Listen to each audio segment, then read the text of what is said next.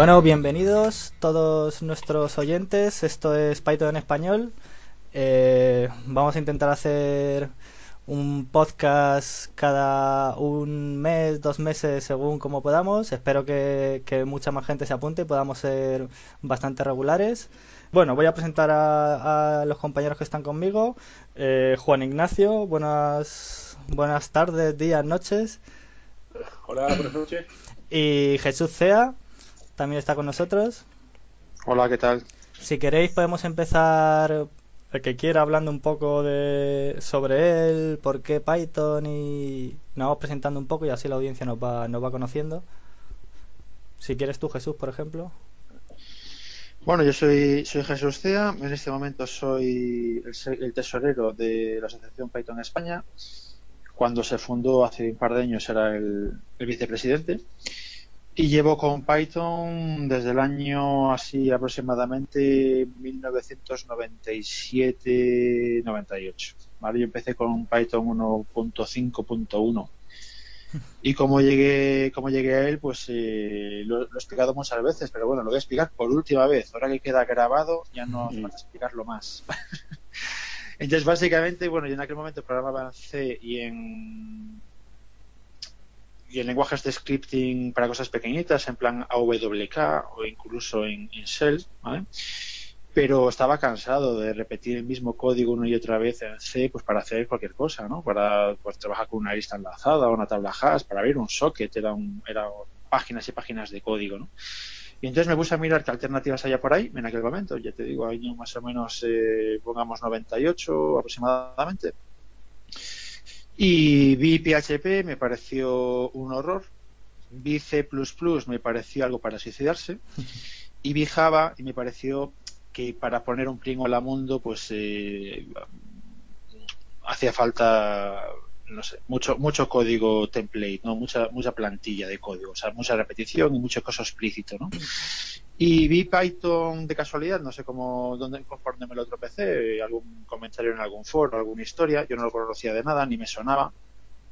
Y me bajé el intérprete y lo compilé, etcétera, en Solaris, porque de aquella no venía ninguna distribución de Linux ni nada, era, un lenguaje muy reciente y poco conocido. Y una cosa que me gustó mucho es que en, el propio, en la propia web del lenguaje había eh, un tutorial. Un tutorial de dos horas. Entonces, eh, un fin de semana, además recuerdo que fue un fin de semana, me, lo, me puse a leer el tutorial y, a ir tecleando los ejemplos en el propio intérprete. Y ya está. Cuando llegó el lunes eh, ya había decidido que mi siguiente lenguaje iba a ser Python y desde entonces pues me han pasado, no sé, 15 años y, aquí estoy. Ya. Pues si quieres, Juan Ignacio, sí. Y bueno, pues nada, yo soy Juan Ignacio Rodríguez de León. Eh, yo trabajo ahora mismo, estoy en el Parlamento de Canarias. Y allí ahora mismo, la verdad que hacemos casi el 95% de todo lo que se hace es Python o Python. Eh, y yo, bueno, yo conocí Python cuando cuando iban por la versión 1.4 creo. Y bueno, por comentarlo así, la anécdota también fue una cosa curiosa. De, una compañera me, preguntó por un lenguaje que tuviera orientación a objetos porque lo quería, ella daba clase y quería explicar e, ese concepto. Y en esa época los compiladores de C pues eran bastante caros, C++ era compiladores de pago, etcétera.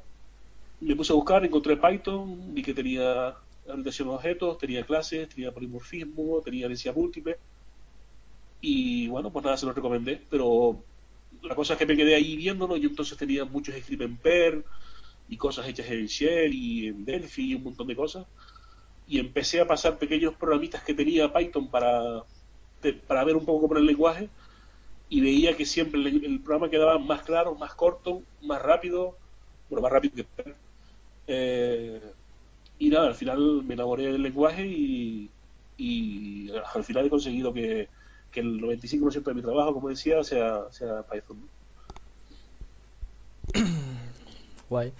Pues yo, pues que soy bastante más joven que vosotros por lo que se ve, me llamo Samuel de Ancos y, y yo, yo descubrí Python ya en la versión 2 y yo sobre todo me, me, metí en el mundo de Python, yo venía de otros de lenguajes web como PHP porque a mí siempre me interesó mucho el tema de los juegos y, y descubrí que había un lenguaje que era a priori sencillo, que bindeaba bien con Allegro y SDL y estas cosas. Entonces empecé, así es como empecé a estudiar el lenguaje, evidentemente me enamoró e intenté reorientar mi carrera, mi carrera hacia el lenguaje. No hace tantos años de esto, claro, esto a lo mejor son 7, 8 años, juego mucho, pero pero bueno, igual que vosotros, creo que no se podrá, nunca se puede decir que has encontrado el santo grial en nada, pero si hay un lenguaje que se acerca un poco a, a él, quizás pues, pues Python o Python es el, es el lenguaje que yo creo que se podría acercar más a lo que eh, un, un, programador siempre eh, busca eh, la rapidez, eh, la elegancia y, y, que sea productivo. O sea, y yo creo que Python es el, un lenguaje que, que se ajusta a, a, esto. Sí. Sí. Dime. Perdona. No, no, sigue, sigue. No, no, que, que lo que decías tú de, de, del, del, lenguaje, que hace tiempo leí una frase que me pareció súper acertada, que era la definición de Python como que era el lenguaje que menos se interponía entre tú y el problema. Sí, efectivamente. Y esa imagen se me quedó grabada porque es lo que yo siento. Sí, sí, sí, no, no, muy acertada, efectivamente. Pues vamos a, vamos a continuar, ya nos hemos presentado un poco los tres para que los oyentes sepan un poco un poco quiénes somos y bueno, queríamos comentar un poco, eh, bueno, como este es el primer podcast que estamos haciendo y tal, tenemos aquí un popurrí de cosas sobre las que hablar y queríamos hablar un poco de, de Python a nivel nacional. Que, que, sí que es verdad que eh, últimamente parece que se está moviendo, no lo que quisiéramos, pero sí de manera más, más importante que, que años anteriores. Y si quieres, Jesús, nos puedes comentar, tú que creo que estás llevas un calendario para con la asociación, ¿no? Y y parece que hay bastante movimiento últimamente. Bueno, a ver, bueno, como he comentado, mucho... hay movimiento. A ver, a ver. Hay, hay mucho movimiento y lo que me sorprendo de vez en cuando es que hay más del que se ve. Es decir, sí, hay, eso sí hay, bueno, básicamente, como he comentado ya antes, estoy en la asociación Python España, que es una asociación legalizada con sus estatutos y sus socios y esas cosas.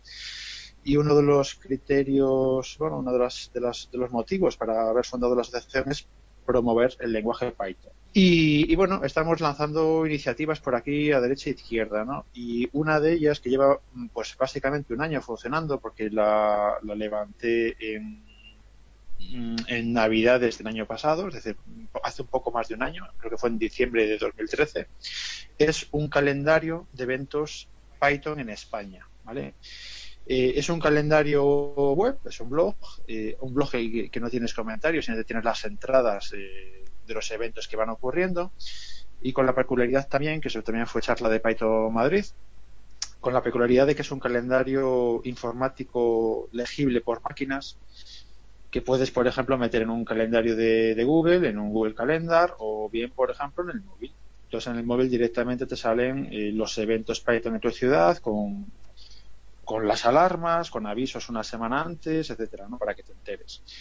Entonces, eh, el calendario básicamente se alimenta del hecho de que o bien gente me manda a mí eh, avisos de, de, cuando hay un evento, o bien, pues siguiendo 37 Twitter y no sé cuántas listas de correo, ya he perdido la cuenta, pero muchas, eh, pues a medida que se van discutiendo quedadas y, y eventos, cursos, etcétera, pues los voy añadiendo yo al, al, al, calendario manualmente. Entonces, bueno, si queréis podemos echar, ver, echar un vistacito a, a, lo más inminente. No sé si tenéis el calendario ahora adelante. Sí. Media docena de, de actividades en lo que queda de mes, que estamos a mitad de febrero a ver, el evento, el evento más inmediato es un Python Vigo. Mira, un Python Vigo el 19, el jueves que viene. Que esto también es un tema interesante eh, de cómo crear comunidad. Pero eh, previamente se hicieron varias pibirras. Eh, mm. Las pibirras que son, bueno, pues eh, reuniones informales de gente que no se conoce, por lo menos al principio, y en vez de hacer una reunión formal en un local con una presentación, su proyector, y grabar las charlas, eh, bla, bla, bla, tener una página web, una lista de correo y 50.000 cosas, que creo que sería una comunidad ya más o menos eh, funcionando, pues antes de llegar a ese punto, lo habitual es ver pues si hay masa crítica y si hay gente interesada. Entonces, en Vigo llevamos ya un año y pico, desde las navidades de 2013 a 2014, hace un año. Se han organizado tres o cuatro pibirras, que son encuentros informales, pues para sondear un poquillo el ambiente, ¿no? De, cuánta gente hay interesada, si se presentan personas, etcétera, ¿no? Las reuniones. Las últimas pibirras que se hicieron, que creo que fueron las terceras, eh, se hicieron en Navidad, el 28 de diciembre, si no recuerdo mal, está en el calendario, fue un evento del calendario. Por cierto, lo que se mete en el calendario no se borra nunca, se puede ver toda la historia, se puede ver por ciudades, etcétera.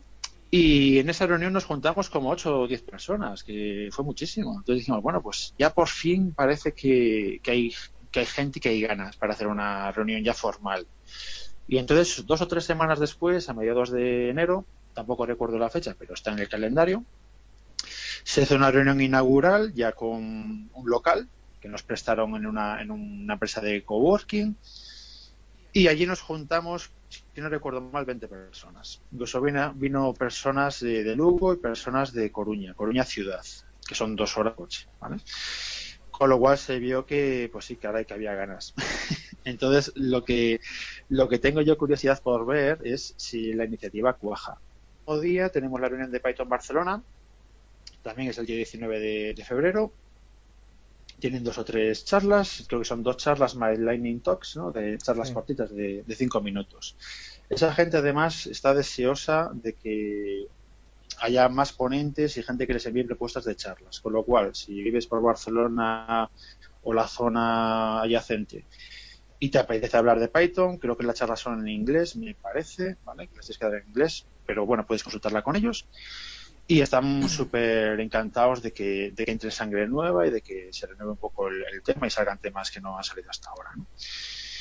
Luego, ¿qué más? Pues el fin de semana que viene, en Barcelona también, hay un dojo de programación en Python. Lo de los dojos pues son, se plantean como, como encuentros para programar, un taller, ¿vale? Pero están pensados para que sean muy básicos y muy sencillitos y muy para de aprendizaje no se desarrolló una aplicación seria, no es un hackathon, no es una competición tampoco. Es, eh, bueno, eh, encontrarse, conocerse y empezar a programar en Python, pues son gente que, no, que tiene nociones muy básicas del lenguaje. Es un evento gratuito, pero tiene las plazas limitadas a 25, porque es un taller. Es un taller, bueno, en el que hay gente que se moverá por allí por resolviendo dudas, etcétera. Entonces, eh, hay un límite de 25 plazas. Todo eso está en el calendario y a ver qué más veo por el calendario. Pues, por ejemplo, el día 23 de febrero o la semana del 23 al 26, hay, por lo que yo sé, la segunda semana, el año pasado hubo otra, hace justo un año, la segunda semana sobre Python para ciencia e ingeniería en la Universidad de Alicante. Mm. Es un, es un evento, son dos cosas. Por un lado, una charla, creo que el lunes, una charla de por qué Python es importante en, ingeniería y en ciencia, ¿no? Pues eh, es el tema también de un podcast futuro, de el impulso que está cogiendo Python en, la parte técnica, en la parte de, eso, de ingeniería y, ciencia. Por un lado es la charla esa que justifica eh, la importancia de enseñar Python y por otro lado un curso de una semana, creo que son cuatro horas al día, pero hablo de memoria, está todo en el calendario, por supuesto, eh, de introducción a, Python para ciencia y, e ingeniería. El curso en sí lo da, y la charla también, lo da la gente de Cacheme y, y Juan Luis Cano, que ahora mismo es el presidente de Python España y es uno de los componentes eh, de Fibonacci, que son, es una web muy conocida de, Python y ciencia, o Python e ingeniería. Yo creo que es recomendable, estás por allí, es recomendable. Creo que en principio es para alumnos de, la Universidad de Aeronáuticos, eh, la Politécnica, etcétera, pero eh, el año pasado, por ejemplo, permitían que la gente se apuntase que fuera de, fuera de la universidad, aunque los alumnos tenían prioridad. Pero bueno, por consultarlo con ellos no perdéis nada, queda todavía una semana. Y luego una reunión que todavía no está metida, pero bueno, que estará supongo en un día o dos cuando, cuando se publique el podcast, es la reunión de Python Madrid, que tendrá lugar la semana que viene, el 25 de, febrero, en una localización diferente de la habitual, aunque ya hemos estado allí. Y bueno, pues quien esté interesado y todavía no sea 25 de febrero y esté por Madrid, pues que eche un vistazo a la página web, ¿vale? Ya os pondremos algún enlace en algún sitio, sino en el calendario. El calendario es, pues, http dos puntos barra barra calendario punto es España punto python punto org. No hace falta registrarse, no hace falta hacer nada. Y para notificarnos de nuevos eh, de nuevos eventos, pues como se pueda. Es decir, me puedes mandar un mail, me puedes mandar un Twitter o puedes mandar un Twitter a Python España. ¿vale? Y en cuanto podamos, lo metemos. Creo que nada más respecto al tema del calendario. Sí, no, al final, al final sí salían bastantes, bastantes charlas. Hay un montón, hay un montón. Por eso digo que, por eso, y eso son las que conocemos. Pero estoy seguro de que hay más charlas informales que se hacen por ahí que, bueno, charlas, incluso reuniones de amiguetes para hablar de fricadas, que son relevantes para el tema de Python, bueno, de la comunidad Python en España, y que no nos enteramos de que existen, seguro. Pues sí. el primero en, entrar en mi culpa tengo que ser yo porque tengo que avisar de eso de las paibirras en Tenerife y si quieres comento un poco la próxima reunión pues por favor, y ya me la apunto ya para el calendario. Vale, te voy a enviar un correo de todos modos, pero bueno, es muy sencillo. Eh, será el, el 13 de, de, febrero, el viernes. Pero el 13, de, espera, espera, el 13 de febrero ya fue. Marzo, marzo, perdón, marzo. El 13 de marzo. Eh, viernes 13, para que si hay alguien eh, que le dé miedo los viernes 13, pues los quitamos encima. Y nada, se da, bueno, el evento de Paibirras es lo que comentaste tú, Jesús, eh, informal. Eh, lo que vamos a hacer es un pequeño resumen de lo que se vio en la PyCon España. ¿no? Eh, contaré muy brevemente así las charlas así que nos interesaron y, y después, pues nada, socializar, cerveza, etcétera. Y será en un sitio que se llama El Update, que aquí en Tenerife está un poco aglutinando todo lo que sea eh, pues tecnología, innovación, bakers y todo este tema, ¿no? Ya te mandaré un correo con, todos los detalles y, el, enlace a la página web para inscribirse, etcétera. Vale, yo, yo ya me he apuntado la fecha porque luego no me mandas el mail, entonces me he apuntado la fecha para darte la lata. Vale, pues yo tenía también apuntado de todas formas, este año tenemos EuroPython, que creo que es en el País Vasco, me suena. Y... Sí, y, y se supone PyCon es en Valencia. Aunque eso no sé si ya está confirmado, se puede confirmar, se puede no.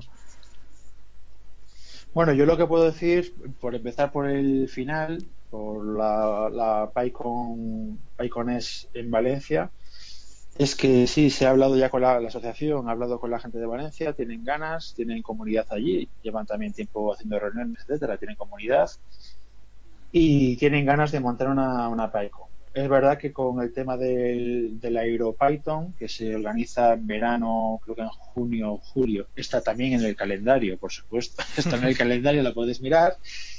Pero creo que es en junio, junio, en junio o julio en Bilbao. Sí, en, Bilbao. Y entonces la gente al principio se quedó un poco en el aire, en plan, bueno, pero que si ya hay un evento de Python en España, hacer otro, pues como que nos pisamos o, nos hacemos competencia o lo que sea, ¿no?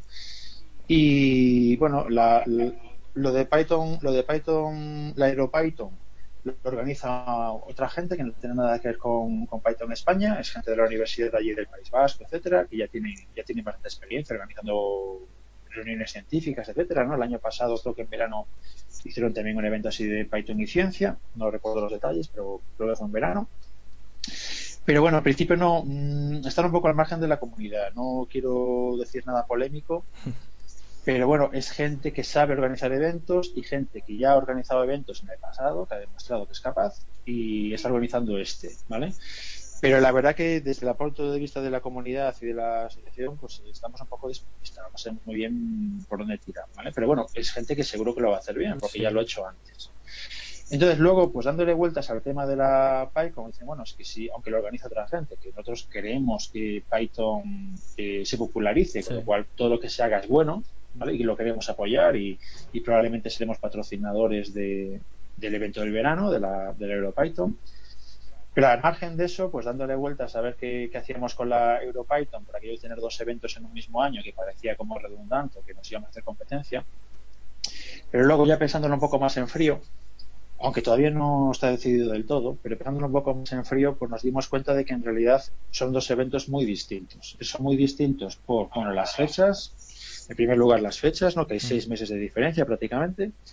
La, la, la, Picón es más o menos en octubre, noviembre, y el EuroPython será en verano, ¿vale?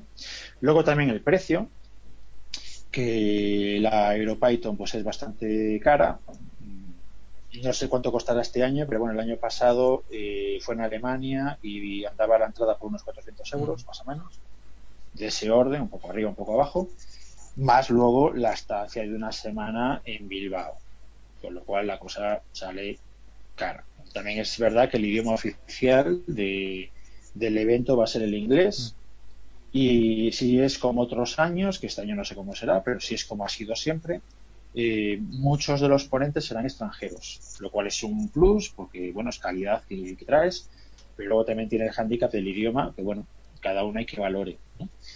Entonces, con estas cosas, con el tema del idioma, con el tema del precio y con el tema de quién, de, de quién va a hablar y, digamos, de cómo se organiza el evento, ¿no? Pues que en un caso son, son ponentes extranjeros, la que vienen aquí a contar su rollo súper interesante, súper avanzado, pero que, digamos, no es gente de la comunidad local, no es gente de, España que la conozcas y te puedes ir a tomar copas con ellos mañana. Pues en principio la asociación está dispuesta a, a tener una, una picones, una, una picón en España, pues igual que tuvimos en 2013 y en 2014. La gente de, de Valencia ha tenido varias reuniones ahí internamente entre ellos y la verdad que están echando muchas ganas y están ilusionados y, la cosa parece que va para adelante. No hemos concretado todavía los detalles, aunque da, aunque da muchos, muchos meses por delante. Pero la idea, la idea todavía no es oficial y voy a decir que sigue sin ser oficial, pero la idea es que haya una reunión a finales de año, una, una picón a finales de año en Valencia, ¿vale? Cuando ya se pueda concretar más, se concretará. Tampoco quiero meter nadie en un lío ahora mismo. Pero probablemente este año, si todo va bien, pues tengamos dos eventos. Tengamos el evento del verano, que lo organiza la gente de la universidad y, bueno, gente cercana a la universidad en el País Vasco. Y yo intentaré ir si puedo y seré más gente que va a ir. Hmm y luego tendremos a finales de año un evento más comunitario y más de andar por casa, pero espero que aquí acogedor, acogedor y que todos nos conocemos más o menos, etcétera, que será la Picón en Valencia. Pues sí, yo, yo lo veo, yo, yo también, yo también pienso igual que tú. Realmente son, son dos eventos diferentes. Entonces, yo ya abogué en su día por cuando hubo saltó un poco de polémica y tal por, por hacer por hacer PyCon en PyCon es igual que se ha hecho el año pasado y el anterior.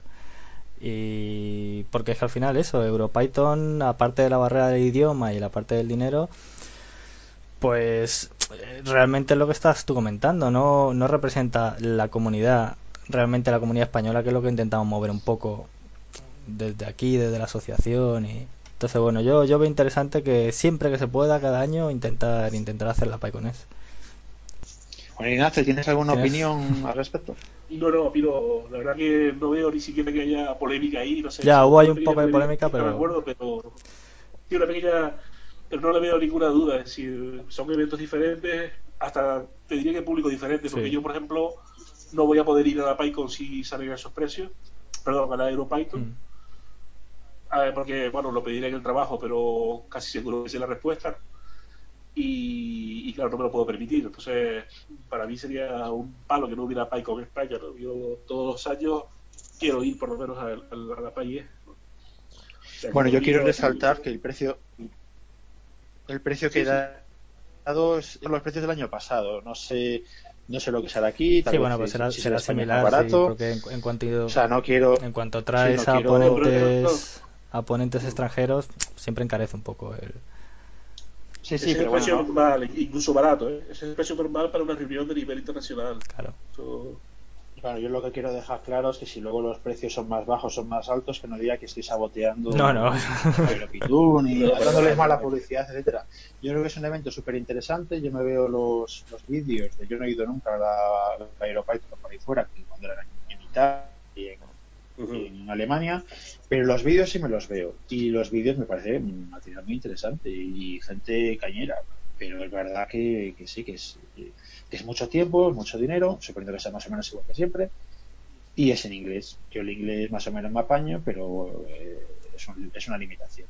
Y luego habrá algunos mataos, que seguramente seré yo y bastantes más, los que podamos, que al final acabaremos yendo las dos. Sí. o sea que al final. Pero sí, yo creo que, una reunión de comunidad, eh, de gente que nos conocemos, de que estamos en las listas, que somos socios de la asociación, etcétera, que también se puede decir que es una endogamia, ¿no? Pero todo, aquí hay gente que hace cosas muy interesantes. Yo todos los años, en 2013 y en 2014, he visto ponencias eh, que me han flipado, literalmente. y, siempre está la discusión de que traer gente de fuera pues te da caché y te da te da valor ¿no? para la gente de fuera, pero, pero yo digo, pero es que aquí en España se están haciendo cosas muy chulas. Muy chulas que, claro, si traes gente de fuera, pues la gente de España no puede hablar, porque, porque ya está todo ocupado por la gente que viene de Bruselas.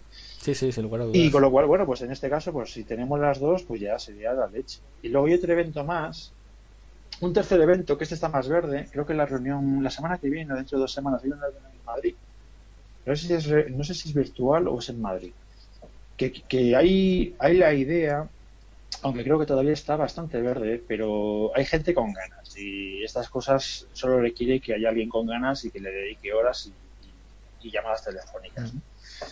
y que quieren hacer una reunión de Python científico ah. en España. Una, una Science o Pirata o cosas por el estilo, de Python exclusivamente de ciencia. Es verdad que la EuroPython ya tiene, suele tener un track de ciencia potente y que en 2013 la Picon, la Picon España, tuvo un track entero de ciencia, ¿vale?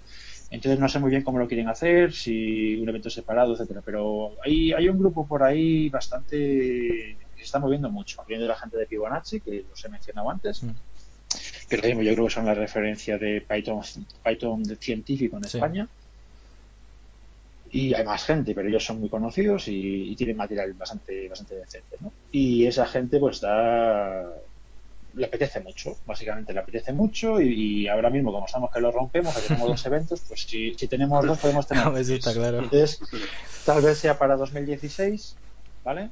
Pero desde luego se está moviendo, se está moviendo un evento de ciencia en España, Python y ciencia. Ya veremos en qué queda la cosa y desde luego la asociación, como vuelto a decir ya varias veces, eh, nosotros eh, no lo queremos comer todos nosotros y tal, sí, estupendo, pero eh, realmente la prioridad nuestra debe ser promocionar eventos, promocionar el, conocimiento y la difusión del lenguaje, aunque lo haga entre comillas la competencia, que no es la competencia, que quede claro, no es la competencia.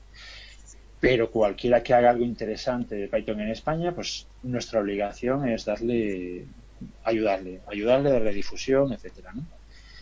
Espero que desde el podcast y está haciendo desde la asociación, el calendario, etc. Pues sí.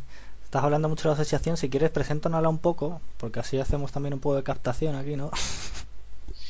Sí, esto, esto la idea era haber traído, bueno, eh, a, otra gente de la asociación, pero bueno, ya que estoy yo, pues, eh, aunque todos somos socios, creo. Sí, yo sí.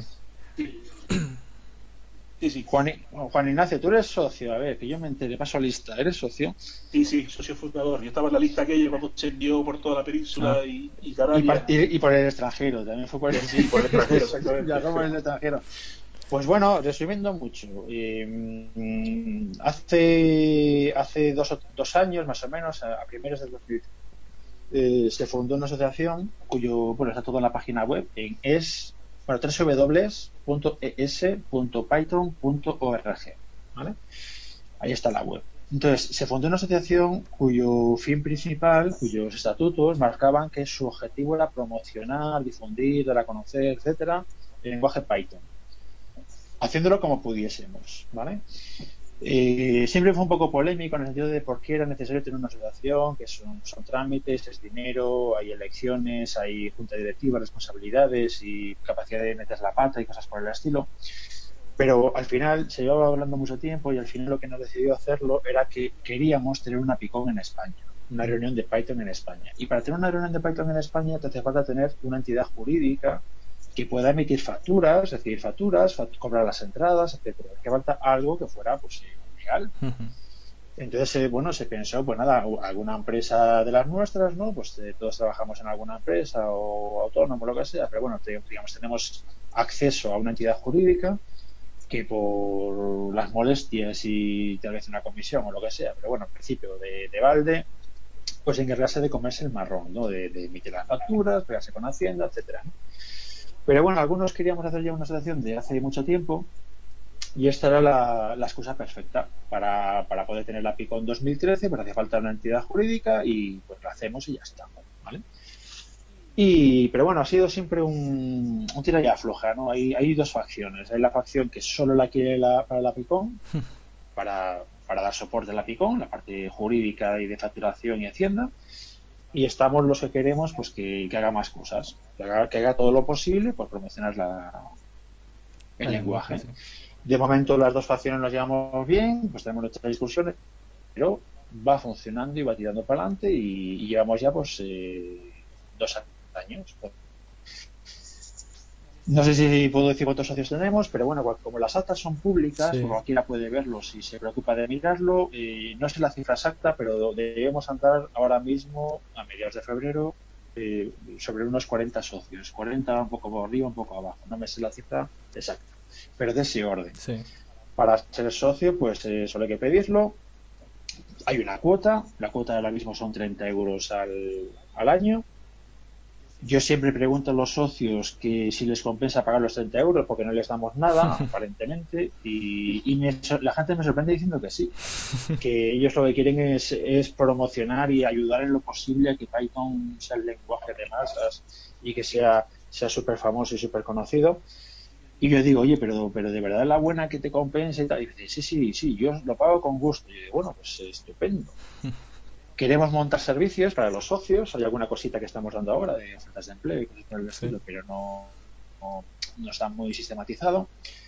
Y queremos montar más cosas para los socios. Pero es verdad que a fecha de hoy, hoy, eh, el hecho de ser socio, pues eh, te cuesta dinero y no te aporta nada directo. Te aporta pues la satisfacción de, de, estar ayudando a que Python sea un lenguaje que se tenga en cuenta, ¿vale? Y que se conozca profesional, etcétera. Pero es un...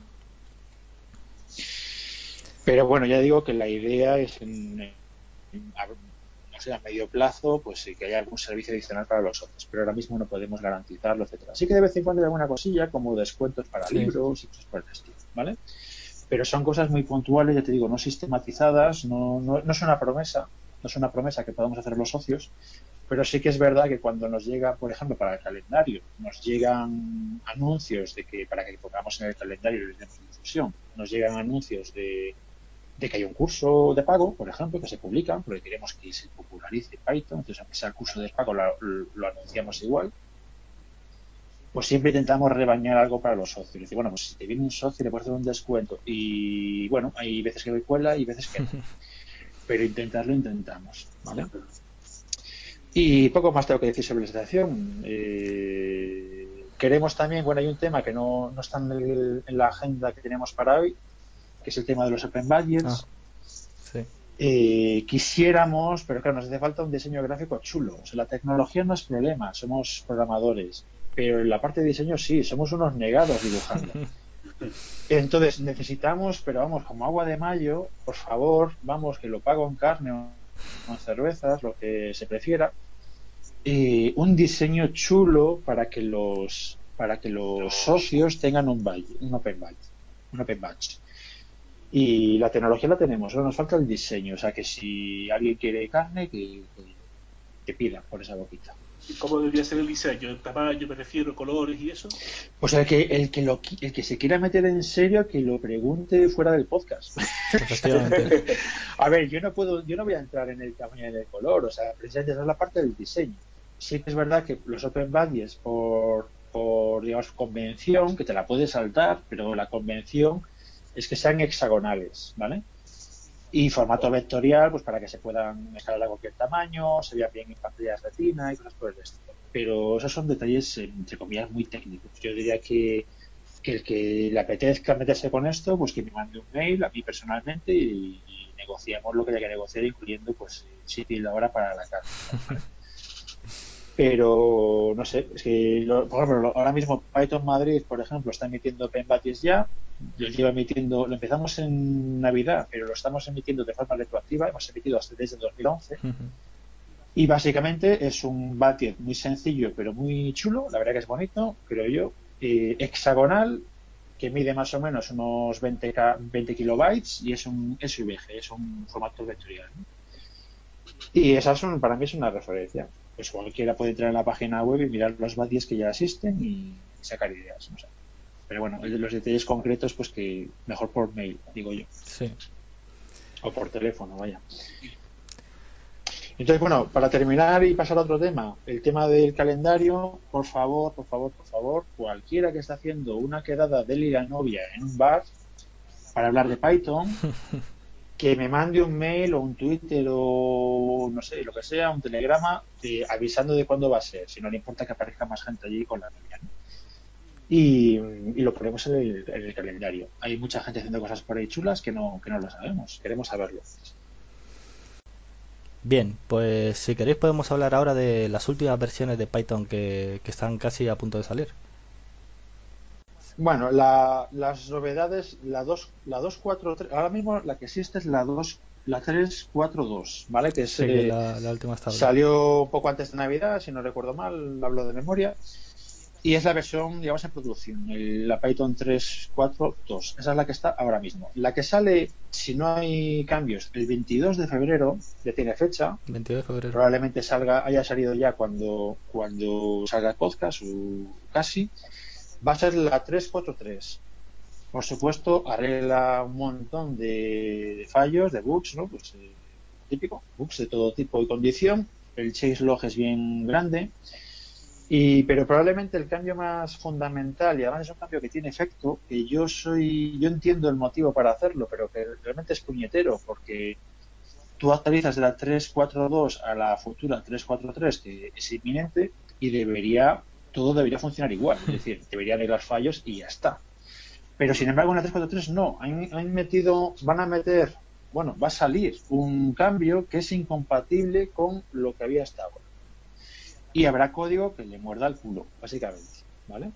Lo bueno es que está perfectamente documentado y al que le muerda el culo tiene, tiene una opción de cambiando una línea de código arreglarlo, ¿vale?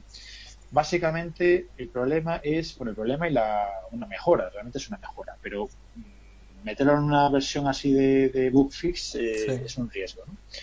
El problema es que la, a partir de ahora las conexiones HTTPS de la librería estándar, las conexiones seguras del HTTP, eh, se va a verificar el certificado. Hasta ahora tú te, conectabas con, hacías una conexión a HTTPS y si no le decías nada, tú podías ponerlo en certificado para que se verificase. Pero si tú no le decías nada, que es lo normal, pues directamente se conecta y punto, no, no comprueba nada, ¿vale? A partir de la versión 3.4.3, que saldrá, pues eso, en una semana, cuando estamos grabando esto, eh, esa verificación por defecto sí se va a hacer. Sí, porque antiguamente era opcional, Antiguamente se podía decir que sí, que sí le hiciera. Lo que pasa es que era opcional. Sí, pero por justo, eh, es que lo que se ha cambiado es lo que se ha cambiado es lo que se hace por defecto. Ya, ya, ya. Es decir, el que, el que antes pusiese ya, que, verificase ya hace tres meses, eh, haces un código que ya verifica, pues sigue verificando. El problema es que si no ponías, antes si no ponías nada, que es lo que hace todo Dios, no poner nada, ¿vale? Porque somos unos vagos, eh, pues sí, eh, digamos, colaba y funcionaba, etcétera. Y a partir de la 343, que es inminente, ya digo que sale en una semana, a partir de ahora se va a verificar. ¿Vale? Y eso es un cambio gordo porque el que ya verificaba no ve nada, pero el que no verificaba ahora verifica. Y entonces, si tu, si tu web es una web con, con un certificado autofirmado, por ejemplo, cosa muy típica, por ejemplo, para una intranet o una web de uso personal, pues de repente te va a fallar, porque tu autofirmado no va, se va a considerar válido, ¿vale? Podemos hablar, si queréis, de dónde salen las entidades, las entidades de certificación, de dónde se van a sacar, etcétera. Es un tema, es un tema interesante. Pero bueno, y si no lo habéis preparado antes, pues voy a hablar yo solo otra vez. sobre, ese tema quiero decir yo que, que eso va a tumbar todo el código que tire de servicios web de administración pública española. Porque todavía no he visto ninguna que ponga un certificado como Dios manda, empezando por Hacienda. ¿no? Eh, bueno, Hacienda. Ay, Dios, no me habréis, no me temas que no están en, la agenda. Hacienda, Hacienda, te exige, Hacienda te exige tener Java en el navegador para hacer cualquier cosa mínimamente mínima, ¿vale? Y eh, yo sé la declaración de la renta, por ejemplo. Sí, sí. Y lo cual ya de por sí debería ser ilegal, directamente, ¿vale? que te obligue, pero, pero... Sí, sí, sí, ilegal, ilegal. Me estás poniendo en riesgo mi de seguridad. Me estás poniendo en riesgo muy gordo. Ilegal no, pero cortarles la cabeza y hacer una decisión pública, eso sí. Vale, venga, que sea, legal, que sea legal cortarle la cabeza. Venga, ni para ti ni para mí. Sí, eso por ejemplo es verdad. En España hay muchos, eh, muchas eh, webs oficiales que cuelgan de la fábrica de la moneda por el estilo, que no es un certificado que un navegador normal reconozca, lo cual la verdad que es muy surrealista el tema, pero bueno, eh, en fin, no sé, no sé qué pasará. De todas maneras, volviendo al tema, en los casos en que eso ocurra, eh, es cuestión de coger el código antiguo y decirle que no verifique. ¿vale? Ahora mismo no se le dice nada y no verifica. Mañana no se le dice nada y, verificará por defecto, que es el, cambio que se va a meter en la 343. Bueno, pues posiblemente es añadir una línea de código, si el código tienes acceso a él, y más te vale, una línea de código diciendo que no verifique. Ya está, problema arreglado. Ya digo que yo lo veo, yo soy ambivalente, yo entiendo la bondad de, de que salga, de que, de que el cifrado funcione, básicamente, ¿no? de que te puedas fiar de él, es el caso que se está metiendo ahora, pero romper esa compatibilidad, por muy documentado que esté, en una versión, en una utilización de estabilidad, por decirlo de alguna manera, o sea, que lo metan en la 3.5 lo veo bien, que lo metan en la 3.4.3 lo veo bien, pero me parece que ya puedes opinar que es una faena y que no está justificado, que bueno, en fin, eh, la seguridad es importante, ¿no? Y además, bueno, el fallback, el fallback, el, volver al comportamiento anterior, pues es sencillo. Una pregunta, y esto en términos de rendimiento no es un poco ineficiente, porque puedo entender que hagas la comprobación cuando hagas la primera conexión, pero ya después de ahí, supongamos que vas a hacer el típico programa que cada media hora mira a ver si algo ha cambiado y cada media hora vas a tener que comprobar el certificado otra vez. Eh, sí, pero no, no es una carga apreciable comparado con lo que supone cifrar en sí la comunicación. Es decir, no por el hecho de verificar vas a, vas a empeorar el rendimiento con no verificar. De hecho, la verificación, hasta donde yo sé, la va a hacer la librería SSL, la OpenSSL, que, que está en C, ¿vale? Simplemente que ahora Python le va a pasar los parámetros de verificación, se lo va a pasar a la librería para que verifique y la librería lo va a verificar, pero lo verifica la librería que está en C nativo, etcétera. Evidentemente será más pesado que no, que no hacer nada, pero no debería ser medible. Vale, vale. Comparado con bajarte luego 4K cifrados, ¿vale? O sea, eso no es el problema. El problema fundamental es que un programa que funcionaba en la 342, pues en la 343 se va a fallar. De, hecho, creo que el, PIP creo que tiene un problema con eso. Eh, el otro día tuve un problema con el PIP y mirando por ahí el, el, problema que había, tuve que, una máquina que no era mía, tuve que instalar un PIP una versión anterior porque había un problema con este tema, creo. Pues no sé, yo sé que PIP está saliendo versiones nuevas cada 2x3 últimamente. Mucho tema de, por compatibilidad con Windows y cosas mm. por el estilo. No te sabría decir. Pero bueno, sí que salen actualizaciones frecuentes. De todas maneras, PIP, eh, bueno, eso sería algo para hablar. La, yo pues mira, otro tema de podcast. Eh, ¿Qué pasó con todo lo que había antes del Easy Install y toda esta historia? que llegó Pipi y se lo comió todo, ¿vale? Pues mira, que alguien se lo apunte como, como tema. Este, este, es un buen tema, sí. Antes había 50.000 opciones para instalar y ahora ha quedado una y la única. Y que ya, incluso ya te viene ya directamente en el lenguaje, ¿no? Ya te viene ya por fin. Entonces, bueno, ya por fin se ha puesto de acuerdo no es la mejor solución, pero ya tenemos una, ya tenemos una, no, 16. El mantra ese de Python de que solo hay una solo Hay una forma, Cambiamos de tema, ¿sí eso? Vale, sí, pues. Ah, bueno, otra cosa más, un último tema. Y lo sé que queda mucho más lejos. Eh, la versión 3.4.3 de Python, ya digo, saldrá en principio el 22 de febrero. Pero la versión 3.5, que es el próximo Python, sale a mediados de septiembre. ¿Vale? Todavía quedan seis meses, pero bueno, son deberíamos echarle un vistazo a los cambios y tal. Ya ha entrado en la fase alfa. Ha entrado en la fase alfa hace una semana. Eso significa que a partir de ahora solo se pueden hacer cambios de estabilidad y bugs. ¿vale?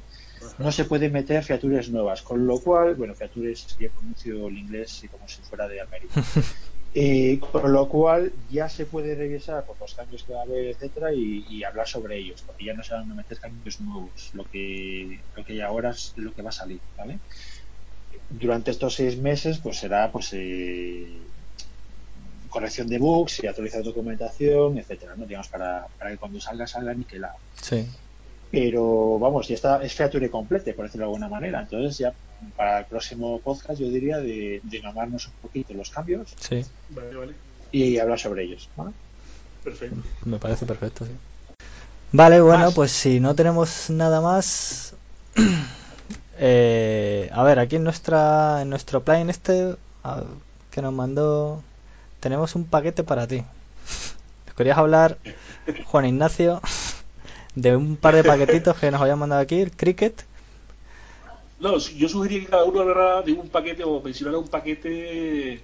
Hombre, yo la verdad es que los de Biware esto no lo utilizo, no lo, o sea, sé lo que es, pero no, no lo he probado nunca. No sé, y tampoco sé si eso está muy verde, la suite esta que están intentando hacer modular y tal. Está, está, muy, está muy verde. Muy verde, todavía, ¿no? sí. pero me pareció interesante la. Bueno, sí, el concepto. Me pareció interesante la parte de Cricket esta, ¿no? Que, que llegué de casualidad. Sí, no, es muy sencillo. Simplemente es una. Bueno, Cricket es, un, es para pasar test, es visual, es un programa visual. En vez de salirte por consola, pues te sale en, su interfaz visual, con lo cual pues te puede facilitar el tema de decir, no, solamente este test o solo esta suite, etcétera. Creo que hay, seguro que hay varias implementaciones de esto, pero vamos, esta yo la encontré, la probé y y me pareció que estaba simpática, me parece que tiene potencial, como, como bien dices, está muy, muy verde, me parece que está en una versión 0,2. Mm. O sea que, tiene bastante por arreglar. Y de hecho ahora mismo solo funciona con test de Django ah. y con test que hayas hecho con, con Unit con la librería estándar. Si tienes Nose o alguna otra cosa, no te va a funcionar. ¿no? Pero bueno, viendo el Cricket también vi el el proyecto del que es parte, que es el del B-One sí. que también me pareció interesante comentarlo, porque me, me parece una idea que va por lo menos en, en, la forma mía de pensar, porque yo nunca, nunca he sido gran amigo de los IDE, y, y esto es una especie de IDE, lo que pasa es que han hecho, o sea, sin la I, ¿no? Sin la parte integrada, ¿no? Han hecho las distintas partes del IDE, pero cada uno es un programa aparte.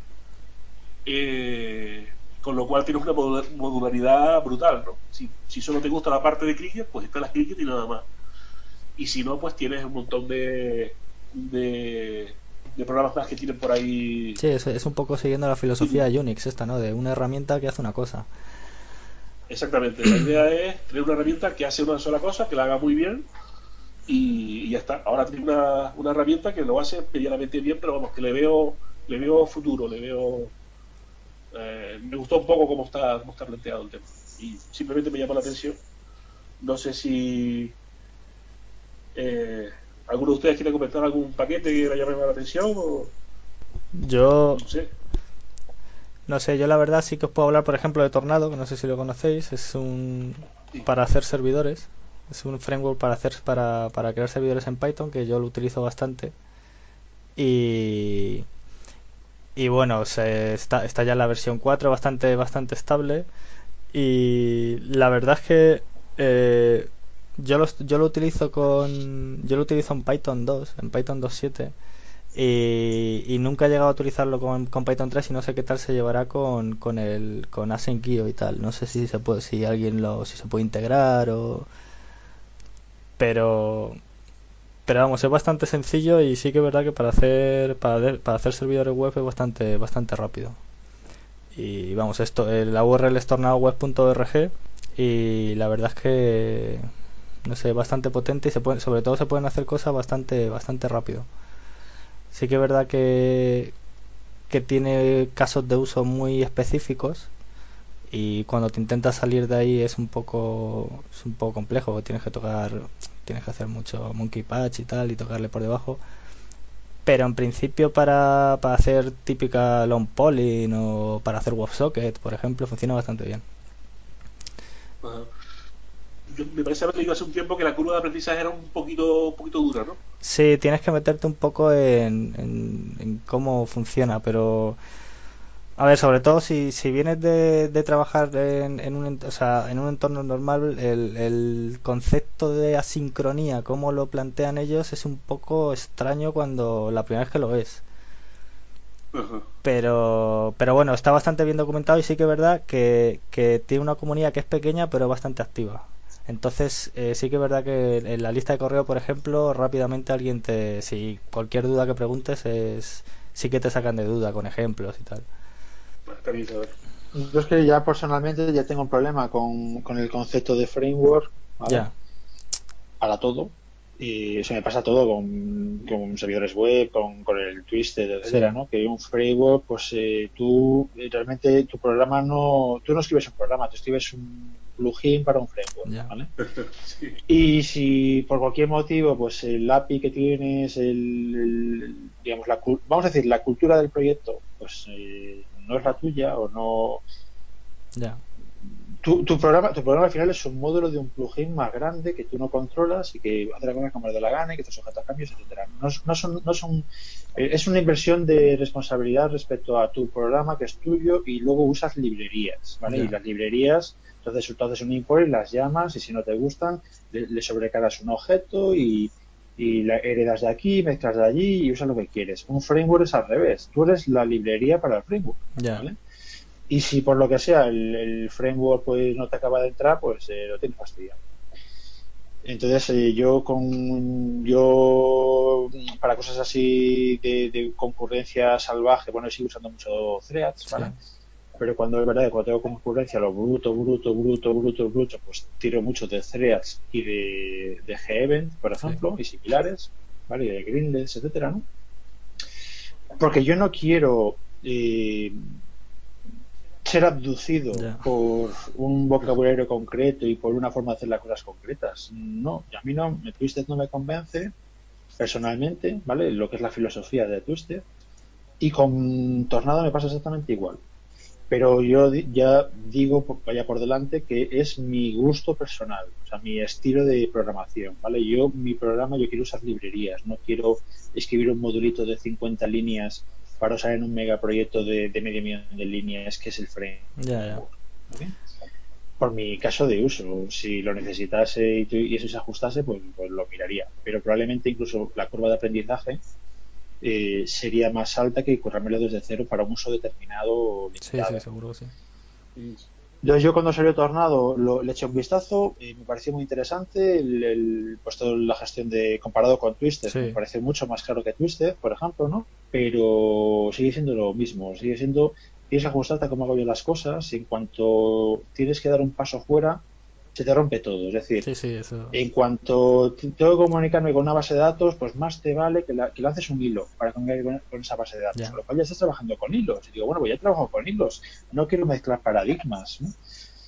Es un tema de, de adaptación de impedancias. De que si, no- si, si es tu forma de pensar, perfecto. Pero si no es tu forma de pensar, eh, te entra con calzador. Y tiene la Sí, ventaja sí, al de final funciona. haciendo cosas muy raras, está claro. Claro, y dices, estoy dando- haciendo unas contorsiones porque es que no se ajusta a lo que quiero, pero es que tengo que encajarlo aquí como sea, ¿vale?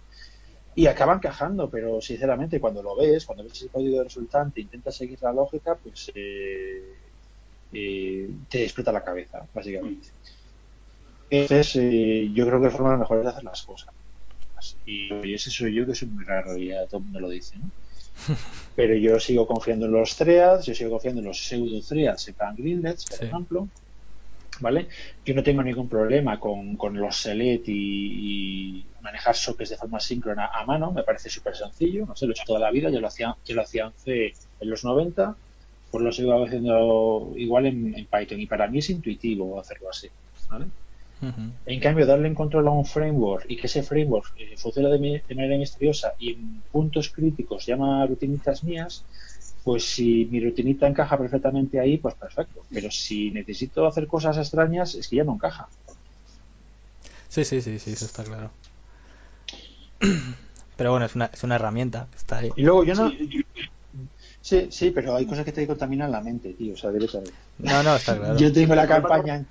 Yo, que, yo tengo la campaña anti-Twister, que me parece un cáncer, Sí, bueno, pero claro. y- Pero, to- pero bueno, también... Tornado también, comparado con bueno, Twister es una maravilla. por- Sí, sí, sí, pero que más de lo mismo. Sí, sí, no, no, a ver, al final cae en la trampa, claro.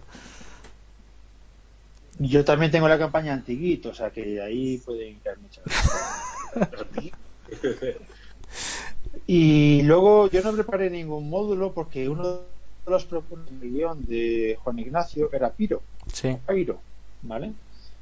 Que yo este conozco y sí que uso, con lo cual yo no preparé nada porque, bueno, esperaba que él hablase de Pyro y yo un por detrás. Ah, pues la, igual que yo. La, idea era un poco que cada uno explicara el, suyo, ¿no? Una especie de, de mi paquete más grande que el tuyo. no, bueno, si quieres hablar de paquete y te, lo complemento un poco lo que, lo que digas. Yo llevo usándolo bastantes años. Mm, yo realmente empecé a usarlo hace poco, aunque la librería es verdad que tiene bastante tiempo de uso.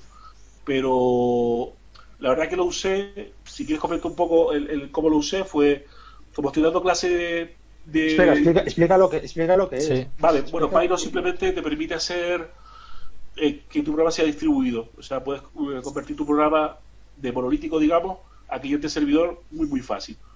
Tu programa que te funciona en local con sus llamadas y tú dices, bueno, pues esta llamada, esta llamada, esta llamada, en vez de ejecutarlas aquí, las voy a ejecutar en un servidor. Eh, es un, vamos, a RPC, un servidor de remoto procedimental. No tiene, no tiene más, ¿no? pero me gustó por lo sencillo que es, porque realmente eh, nada, ves la, el tutorial, ves los primeros ejemplos y dices, es que ya está, no necesito más, con esto ya, ya voy tirando. Y, y sin embargo se, se ve potente también, se ve con capacidad de, de hacer bastantes cosas. Pero el caso mío fue eso, que teníamos un jueguito que habíamos hecho en una clase, de, porque doy clase a unos, a unos pibes de desarrollo, eh, de programación en general, y hicimos el juego del Asteroids. Mm. ¿Sabes cuál es, no? El de el triangulito con los asteroides alrededor y tal.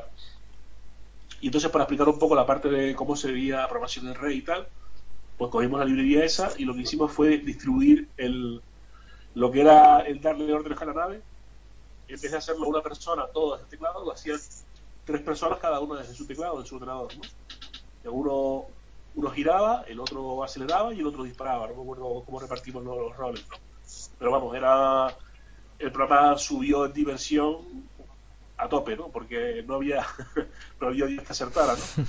Todo lo que antes era intuitivo, ahora tenías que decírselo al otro, no, gira para yo poder dispararle, ¿no? Porque entonces no puedo huir del meteorito y tal. Y, y bueno, me sorprendió eso, que en media horita o así habíamos convertido el programa de monolítico en distribuido, ¿no? Sí, muy interesante. Sí, yo conozco Pyro de muchos años, la verdad que no sé cuántos, pero muchos, muchos. Y de hecho creo que estoy incluso en el changelog ahí como mm. agradecimiento de algún bug que le, que algún parche que les mande. Y sí, básicamente es un, es un, es como el Corva, que ya la gente moderna, la gente joven ya no sabe lo que es Corva. Y sí, sí gracias, a, gracias a Dios, pero es conocimiento perdido. O sea, una cosa es que no se use algo porque ha quedado anticuado o ya se ha quedado sobrepasado y otra cosa es que se olvide lo que era. Porque entonces están condenados a volver a, meter la pata con lo mismo otra vez. Todo es nuevo, ¿no?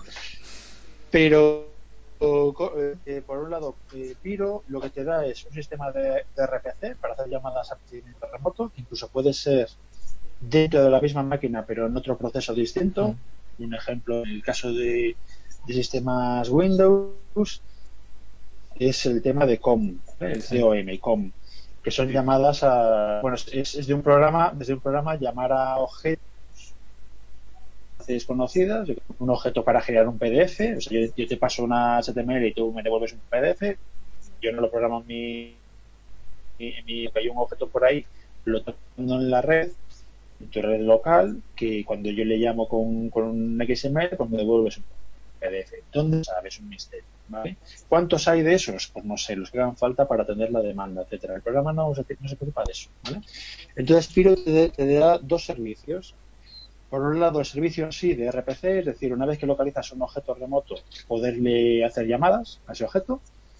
Eh, es muy pitónico, es decir, tú llamas al objeto tal cual y por detrás se realiza una llamada, es transparente, eh, excepciones de mouse, cuando haces un programa de ese estilo, pues te tienes que preocupar de cosas que en un programa normal no te preocuparía. Por ejemplo, pues que, da un timeout, una mm. llamada un, un método da un timeout, ¿vale? Entonces, bueno, hay que gestionarlo de alguna manera, pero debería ser parte del, diseño del programa. Y eso es la parte de RPC, la parte de llamada procedimiento remoto. Pero luego, claro, hay que localizar los, eh, los objetos así. Entonces, Piro lo que te da otro servicio es, servicio de directo. Es decir, tú lanzas un montón de objetos eh, que dan un servicio determinado, yo, por ejemplo, lo he utilizado para web, lo he utilizado para generar mapas. Es decir, tú, llamas a un objeto diciendo quiero un mapa centrado en tal latitud y longitud y con tal nivel de zoom. ¿Vale? Es una llamada a un objeto misterioso que hay por ahí y a cabo de medio segundo te devuelve un PNG. ¿Vale? Entonces, si tienes, si tienes mucha, pues lo que haces es meter de mapas más objetos de estos. Entonces, para localizar los objetos, cuando lanzas estos objetos, digamos, servidores, eh, se registran en un servidor de objetos. De forma que cuando alguna aplicación pues, requiere, pues, eh, en este caso, un mapa, le pregunta a ese servidor de objetos, digamos, ese directorio de objetos, le pregunta, quiero que me des un objeto de mapas que cumpla este API determinado. Puedes tener muchos objetos diferentes. Y de todos los que tiene, que puede haber muchos, o puede haber uno solo, pues te devuelve uno. Tú ese uno si ya le haces el RPC. Y ese básicamente es el funcionamiento de Piro. Para mí lo más bonito de Piro es que es Python. Es decir, tú lo, aparte que está todo hecho en Python, no tiene parte de C o muy poco, creo que no tiene incluso. Bueno, es nativo C todo, sí. Sí, sí, es todo Python, con lo cual funciona, por ejemplo, en Java con, con Giro. Es decir, yo puedo hacer llamada RPC objetos Java mapeados a través de, de que bueno, son cosas así chulas, ¿vale? Porque puedes hacer RPC dentro del mismo ordenador a otro proceso. Pues aparte de todo eso, eh, realmente cuando lo utilizo es muy Python. Porque yo todas estas aplicaciones tipo, pues lo que comentamos antes de Twisted o o Tornado, o toda la parte de ORMs, de ORM de Django, pues para acceder a una base de datos relacional, mapeando objetos, etcétera. Todo eso a mí siempre me parecen chanchullos, sinceramente. Es un tema también de podcast, ¿vale? De los chanchullos del lenguaje. Y en cambio Piro es completamente nativo. Lo único que ves es eh, pues los casos inevitables de problemas con la red. Tienes un tema de red, la máquina a la que te estás conectando parece la llamada pues se ha muerto, o se ha cascado la máquina y eso te lo tienes que comer, ¿vale? Que lo tienes que gestionar de alguna manera. Pero cuando no tienes errores, es Python, tal cual. Simplemente que el objeto dibuja mapa en vez de ser un objeto en un objeto en otro ordenador. Pero tú lo manejas exactamente igual. Sí, sí. Esa es la, ventaja comparada con. No sé que en otros entornos usan, por ejemplo, Celery y cosas por el estilo, pero eh, Celery, por ejemplo, que es un gestor de colas de trabajo, eh, vuelve a ser un problema de adaptación de impedancia. Es decir, yo sé que estoy usando Celery y no quiero saber que estoy usando Celery. pero, lo sé, lo, veo. Pero tienes el tema de, cambio, con Piro, no, estoy usando Piro no me entero. A ver, yo Piro, yo Piro por ejemplo, en mi sistema, por ejemplo, eh, hay un problema, a ver, es que esto ya es técnico. A ver, eh, Piro tiene el servidor de, el servidor de objetos, el directorio de objetos. El directorio de objetos reside en una máquina determinada, la que sea, ¿vale? Que es la que donde lanzas el servidor de objetos y donde se registran los objetos. Claro, si se cae esa máquina, pierde los objetos, porque los objetos siguen funcionando por ahí, pero ya no los encuentra. Pero eso no tiene por qué ser así. Yo, por ejemplo, mi implementación de Piro, que tengo yo la mía, ¿vale? Pues yo está pensada para funcionar en una red local, en una LAN, en una empresa. Entonces, yo cuando quiero localizar objetos, en vez de consultar, yo personalmente, en vez de consultar al servidor de objetos, al, directorio de objetos, yo llamo una, yo, yo mando por la red un UDP multicast, ni siquiera es broadcast, es multicast, ¿vale? De forma que las máquinas que sirven ese objeto les llega la petición. No hay un directorio de objetos le llega a todas las máquinas que sirven ese objeto determinado. No es un broadcast, es un multicast. Y todas las máquinas me responden diciendo yo tengo ese objeto. Y el cliente simplemente coge la primera respuesta, que se supone que es la máquina más cercana o la menos cargada, porque la que ha respondido antes, y ya me conecto ese, ese objeto determinado. Y no tengo, no se ha centralizado en ninguna parte. Sí, sí, no, no, está interesante eso. Sí, sí. O sea, hay, hay cosas ahí chulas y que no forman parte de Piro sí, pero que implementarlas es muy sencillo, ¿vale? eso... ¿No has, pensado, ¿No has pensado comentárselo al autor de Piro para que lo incorpore? Porque ese es precisamente el punto débil que le vi yo, efectivamente, la, la dependencia con, con, respecto a un... Si te lees la, si te lees, si te lees el Piro de hace 10 años, más o menos, tuvimos una discusión sobre todas estas cosas y tal. De hecho, de aquella usaba otra tecnología distinta que se llama Sprit, que es otro tema de podcast que también es muy interesante eh, Spritz, eh, Spreaz, ¿vale? Pues Spreaz.org o algo así, que es un sistema de coordinación en una red local, bueno, en una, vamos a decir una red, no tiene por qué ser una red local, aunque el rendimiento no es el mismo, un sistema de coordinación que hace que todos los ordenadores vean, tú puedes mandar mensajes a un bus, un bus virtual, y todos los ordenadores ven los mensajes en el mismo orden incluyendo aunque haya caídas de máquinas, levantes de máquinas, que reinicies máquinas, desconectes, las vuelvas a pinchar, hagas lo que sea, todas ven lo mismo y en el mismo orden. Y el sistema de coordinación es espectacular, es, brutal. Eh, viene de una tesis doctoral, creo que de un australiano, ahora mismo no recuerdo. Es una tesis doctoral, pero no, no sé si era australiano o no, el hombre, y ha montado una empresa con eso. Y hay, hay bindings o bindings para, para Python. Y es brutal, es brutal. Y entonces yo había montado un servicio de directorio eh, de Piro, pues un servicio de directorio por este sistema. Yo cuando, cuando preguntaba por un tipo de objeto, pues mandaba la pregunta al canal al canal del objeto ese en concreto y solo que estén suscritos a ese canal, que son los servidores que tienen ese objeto funcionando. Pero bueno, este es otro tema. Para otro sí, para otro podcast. Pero bueno, que, efectivamente yo Piro le, me encontré con el problema ese de, bueno, esa máquina la reinicias, el servidor de, el servidor de nombres, vamos a decir así, lo reinicias, pues pierde los nombres o tarda un rato en volver a poblarse otra vez. Y bueno, pues que no tiene por qué ser así, eso no es una implementación. De hecho, yo cuando había estado hablando con el hombre este de Piro, que creo que es un austríaco o algo así, de por ahí del norte de Europa, no sé de dónde es, pero el nombre es, de, es, es, norte de Europa, más o menos. Eh, básicamente lo que me respondió es que sí, que esta era muy buena, bla, bla, bla, pero que Piro quería ser simple de entender y facilito de, expandir, que no tenga bugs, etcétera, ¿no? Y que ya para aplicaciones, digamos, exigentes, pues que te lo tienes que currar tú, básicamente, porque incluso cada aplicación pues tiene sus necesidades. Yo digo, bueno, pues me lo curro yo. Y la verdad que la implementación es trivial, no sé, igual son 100 líneas de código, no, hace falta más. Pues sí, muy, muy interesante, la verdad. Llamamiento a la comunidad. A ver, simplemente eh, pedir desde aquí a ver si la, gente que quiera colaborar que se ponga en contacto con nosotros. Creo que no hemos dado ninguna vía de contacto, pero bueno, cuando, cuando lo publiquemos, pues pondremos algún, algún tipo de vía de contacto para poder comunicarse directamente con nosotros. Y sobre todo pedir eso a, la comunidad, gente que quiera colaborar con nosotros, pues hacer un poco lo que hemos hecho nosotros aquí, contarnos algo, un proyecto en el que esté trabajando, una librería que le guste, cualquier cosa, cualquier cosa bienvenida. Eh, o proponer directamente temas y también difundir, por favor, el, el podcast lo máximo posible. Y, y poco más. Aceptamos todo tipo de críticas, todo tipo de, de, ruegos, de preguntas.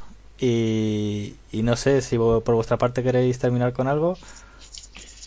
Sí, yo, bueno, cualquiera que quiera colaborar y tenga tiempo y ganas, pues que bienvenido es. Eh, los podcasts al final grabar no es un problema, grabar lleva una hora, que es lo que llevamos nosotros ahora mismo, hora y media. Y, pero luego está el tema de la edición, está el tema de hacer una página bonita, está el tema de, yo qué sé, pues responder a los mails, etcétera, ¿no? Hay, hay, hay trabajo detrás, que no es simplemente grabar. Y ahí sí que nos viene bien ayuda, ¿vale? O sea, el tema de la edición pues es un tema mortal, yo lo sé por experiencia y, ya veremos pues cómo va saliendo en, en, esta, en esta nueva, digamos, iniciativa, ¿no?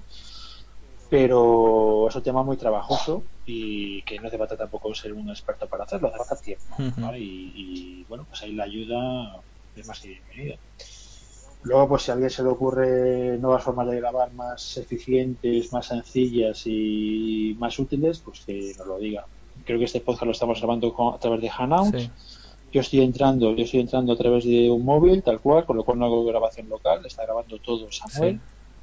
Vamos a, cruzar los dedos. Y, y, Juan Luis está tratando con Unipaz, me parece. Y yo tengo muchas ganas de probar cosas con, con web, WebRTC. Sí, yo también quería probarlo. Y, pero de momento yo lo veo personalmente que está verde, pues no sé, dentro de seis meses será otra cosa, pero ahora mismo lo veo verde. Pero si alguien dice, no, no, mira, prueba esta web con cuatro conversaciones en paralelo, te devuelve te devuelve luego los cuatro audios Sí. eh, en un WAP, eh, te, lo, te lo deja ahí en Dropbox o lo que sea, pues por favor, eh, que nos lo digan, ¿vale? Bueno, yo nada, agradecerles a ustedes el, el invitarme a, a participar en el tema este. La verdad que eh, me, me parecía interesante y, y siempre me extrañó que no hubiera un podcast en Python. Cada X tiempo opinaba y digo, no hay ningún loco que se haya metido a hacer esto. Y al final pues hemos sido nosotros. Nos tocó. Y nada, que nos veremos entonces el mes que viene. Vamos a ver si es verdad, sí. Yo, yo no quiero ser puñetero, pero a mí un mes me parece mucho, eh, no, o sea, mucho tiempo. digo. Vamos a ver, vamos a ver cuánto tardamos en sacar esto. Vamos a ver, sí. Y yo diría, no- yo no pondría ahora mismo una periodicidad mínima, pondría una periodicidad máxima de un mes, por ejemplo, Sí. máximo, es decir, bueno, como mínimo no es Yo, mes, su- pero yo sí. subiría incluso eso, yo lo subiría dos veces. Y si, y si lo bajamos, mejor. Hombre, yo, yo quiero una a la semana, pero a ver, ¿vale? ese es mi, mi objetivo. Pero bueno, yo- la verdad que no quiero discutir por esto. Yo ahora mismo lo que, lo que quiero ver es cuándo sale este. Y, y prefiero un podcast de 15 minutos semanal que uno de una hora al mes, Sí, personalmente. Porque incluso las noticias se van quedando viejas, sí. cuesta más pa- para editar, es, eh, no es lo mismo dedicarle media hora o una hora a la edición que dedicarle cuatro, ¿vale? Sí, sí, yo, yo intentaría, yo intentaría hacer eso, algo, algo más corto y semanal. Sí, grabarlo en media hora, es que en media hora es súper rápido, o sea, es que no, no te das cuenta. Sí, yo ya digo, el cuello de botella va a ser, ya lo veréis, Sí, cuando- lo vais a padecer, que el cuello de botella va a ser la edición. Ya. Si la edición se resuelve de alguna manera o hay algún loco que le encante el tema, eh, se pueden hacer como churros, ¿vale?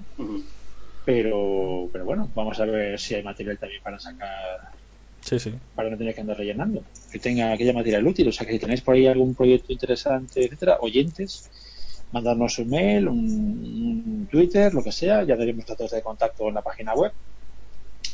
Y encantado de que haya contenido interesante por ahí. Pues sí. Cerramos entonces. Cerramos. Bueno, Aquí, aquí entra la musiquita. aquí entra musiquita, montaje y tal. bueno, que, que muchas gracias a los dos, ¿eh?